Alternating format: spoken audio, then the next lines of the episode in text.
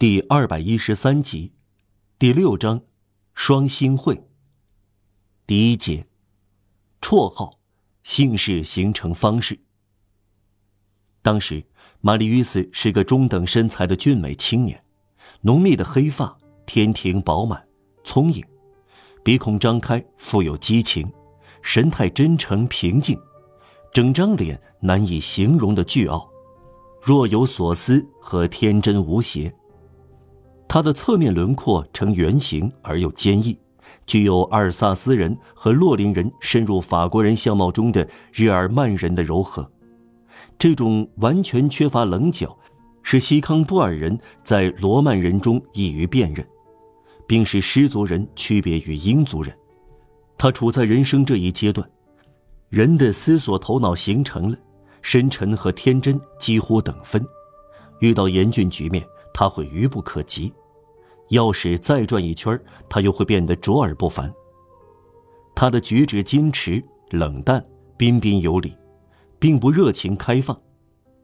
他的嘴巴可爱，嘴唇艳红不过，牙齿也雪白不过，笑容改变了他的严峻脸色。有时候。这圣洁的额角和肉感的微笑形成奇特的对比，他的眼睛小却炯炯有神。他在赤贫时期，注意到姑娘们在他走过时回过头来，他躲开了或者躲藏起来，心如死灰。他想，他们是因为他的旧衣服而瞧他，他们在讥笑。事实是，他们因他仪表优雅而瞧他，并且梦寐相求。他对路上漂亮的姑娘默默无言的误会，使他变得孤僻。他一个也不挑选，理由无非是见到他们，统统避而远之。库菲拉克说：“他这样是无限期愚蠢的活着。”库菲拉克还对他说：“不要追求正襟危坐。”他们以你相称，转向以你相称是年轻人有益的走向。亲爱的，给你一个建议。不要钻在书里，多瞧一眼轻浮的姑娘。荡妇有好的方面，玛丽约斯，老是逃走和脸红，你就会迟钝了。还有几次，库菲拉克遇到他时，对他说：“你好，神父先生。”每当库菲拉克对他说这种话时，玛丽约斯便在一个星期内越加躲避女人，不管年轻年老，他尤其躲避库菲拉克。可是，在浩如烟海的人群中，玛丽约斯有两个女人不回避，也毫不留意。说实话，倘若有人对他说这是女人，他会非常惊愕。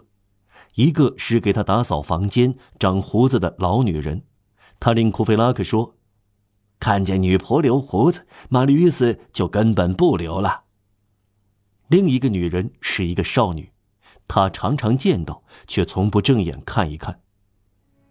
一年多以来，玛丽约斯在卢森堡公园的一条僻静小径，就是沿着苗圃栏杆那条小径上，注意到一个男人和一个很年轻的姑娘，他们总是并排坐在西街那边小径最冷落的尽头的同一张长凳上。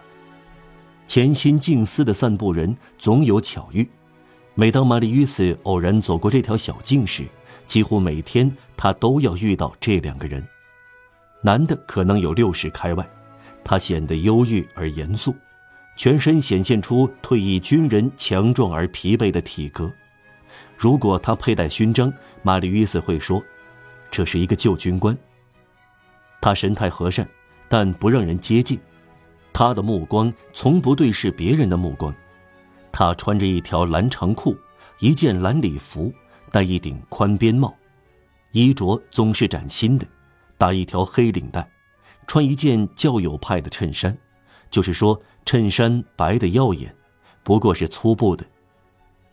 一个轻佻女工一天从他身边走过，说道：“这是一个非常干净的官夫。”他白发苍苍。少女当初陪伴他坐下来时，他们仿佛就选定了这张长凳。这个姑娘十三四岁，瘦削的几乎丑陋。笨拙，毫无可取之处。眼睛有可能以后长得很美，不过眼睛抬起时，总是带着一种令人不快的自信。他的穿着像修道院的寄宿生，既老气又幼稚。一条黑色粗呢连衣裙，裁剪蹩脚，他们看来像是妇女。玛丽·于斯有两三天观察这个还不算年迈的老人和还未成年的少女，然后就不再注意他们了。他们那方面则好像看也不看他，他们平静的聊天，不关心周围。姑娘唠叨个没完，而且很快活。老人寡言少语。他不时用充满难以描绘的父爱目光注视他。玛丽·约瑟下意识的习惯了在这条小径上散步，他一成不变的遇到他们。事情是这样经过的：玛丽·约斯往往从与长凳相反的小径尽头走来，他走完这条小径，从他们面前经过，然后又回到来时那一端，周而复始。他散步来来去去有五六次，每星期散步也有五六次，他们之间却始终没有打过招呼。这个人和这个少女，尽管显得，也许他们就是要显得回避目光，可是自然而然有点引起五六个大学生的注意。他们也不时沿着苗圃散步，勤奋的大学生是在课后，其他大学生是在打完子弹以后。库菲拉克属于后者。